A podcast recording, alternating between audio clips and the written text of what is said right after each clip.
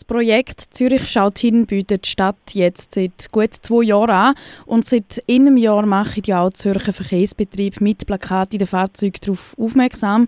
Matthias Nink, Kommunikationsleiter vom Sicherheitsdepartement der Stadt Zürich. Jetzt wird das Projekt noch sichtbarer. Wie passiert jetzt das?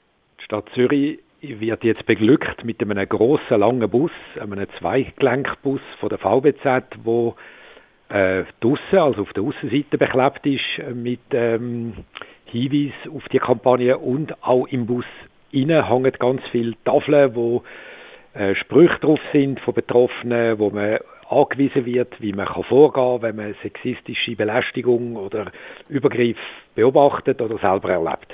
Wieso braucht es denn mehr Sichtbarkeit für das Projekt? Wird da vielleicht irgendwie zu wenig gesehen von den Leuten oder was ist da der Grund?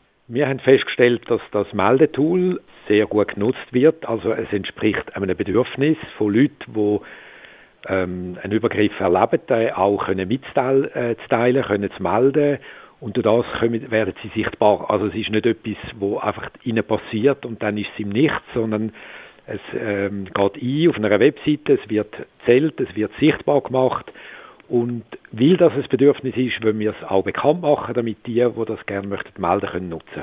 Am Anfang, also vor zwei Jahren, hat man ja die Clubs und Bars auf das Projekt sensibilisiert. Werden jetzt als Personal vom, von der Bus darauf vorbereitet?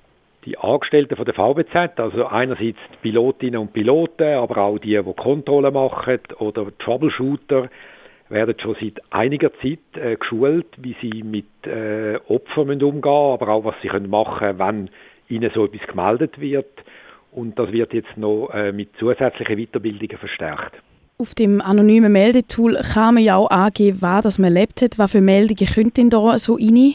Die meisten Meldungen betreffen Belästigungen mit Wort, also dass irgendjemand äh, abgemacht wird, äh, beleidigt wird, die zweithäufigsten sind Berührungen, also etwas, wo man nicht möchte. Man möchte nicht berührt werden und wird berührt.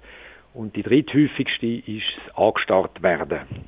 Wie hilft das den Betroffenen? Also ist es einfach, wenn man auf den Button klickt, dann sieht statt einfach, wie viele das Meldungen das da rein können? Ist mehr als Statistik? Oder wie soll das denn konkret helfen? Es gibt zwei Schienen. Die eine Schiene ist tatsächlich, dass man einfach sichtbar macht, dass es äh, die Belästigungen gibt, dass die sehr häufig sind, dass die auch nicht irgendwo im Verborgenen passieren, sondern eben an einem öffentlichen Ort wie in einem Bus. Und das wiederum sensibilisiert die Leute, dass das ähm, nicht normal ist, dass das nicht toleriert wird. Also es ist eine Sensibilisierung findet statt.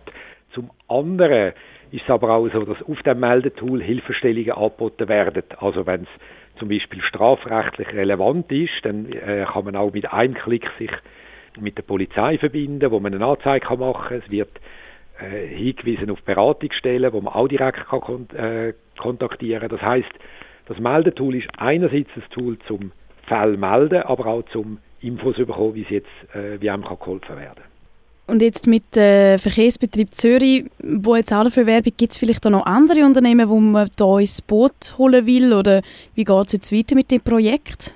Also das Projekt fährt ohnehin so mehrschienig. Das eine ist eben, dass man quasi in der Öffentlichkeit will, ähm, äh, erkennbar sein mit dem Meldetool, dass das sich möglichst verbreitet. Zum anderen ist es aber auch so, dass man Sensibilisierungen macht, zum Beispiel in Schulen. Man bietet das Theater an, das sehr geeignet ist für, ähm, ich sage jetzt mal, Sechsschüler oder äh, Gimmischülerinnen, wo auf das Thema, auf eine spielerische Art und Weise auf das Thema aufmerksam gemacht und hingewiesen wird. So, dann gibt's Weiterbildungstools ähm, für Leute, die im Service arbeiten, die in Clubs arbeiten, die in Restaurants arbeiten, weil die Orte sind, wo häufig solche Übergriffe passieren.